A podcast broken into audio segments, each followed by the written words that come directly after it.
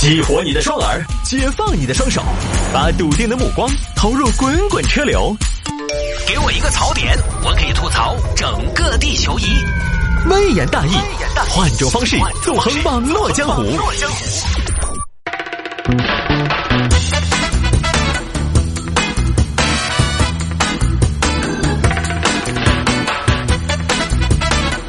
来喽！欢迎各位继续回到今天的微言大义。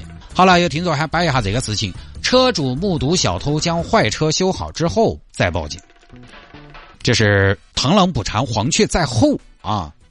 这些车主真的是人生赢家，小脑袋瓜里边充满了智慧。来吧，湖北一个李先生，李先生呢有台电马儿，但是因为不常骑，就放到那儿呢，丢得来没得电了，就干脆丢到那儿堆灰了。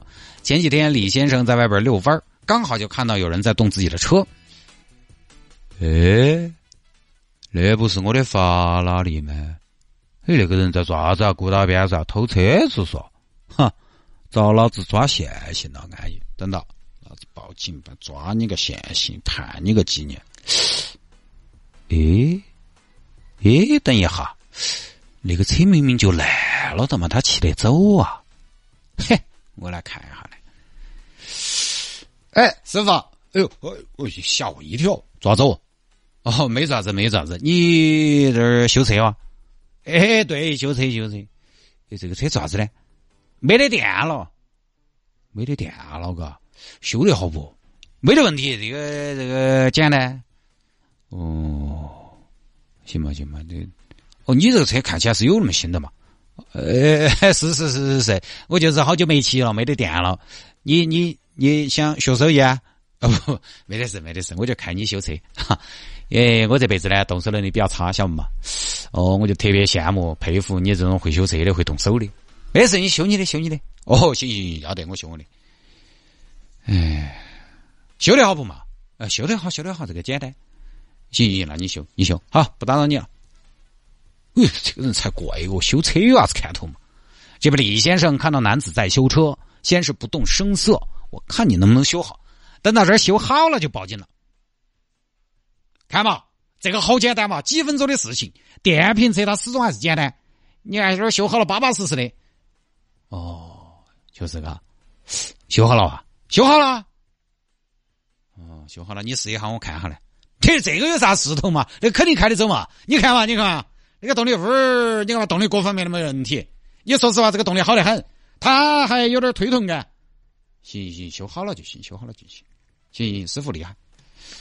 那个，喂，幺零，我这边有人偷车，你们快点过来哈。然后挡下了，等着民警来。很快，民警赶到现场，将偷车贼挡获。不是吧，同志？我知道你们可能会来，但是我没想到你们会来这么快。老四哦，请问你们怎么知道我是在偷车的呢？就是我呀。你大哥，你，你刚才不是说要看我的手艺吗？不是说要学技术吗？不是说很羡慕我吗？我要跟你学技术，你等到嘛？那是我的车，我跟你学技术，我学啥子技术？我有钥匙，我跟你学啥子技术？那为什么你刚才一开始不报警？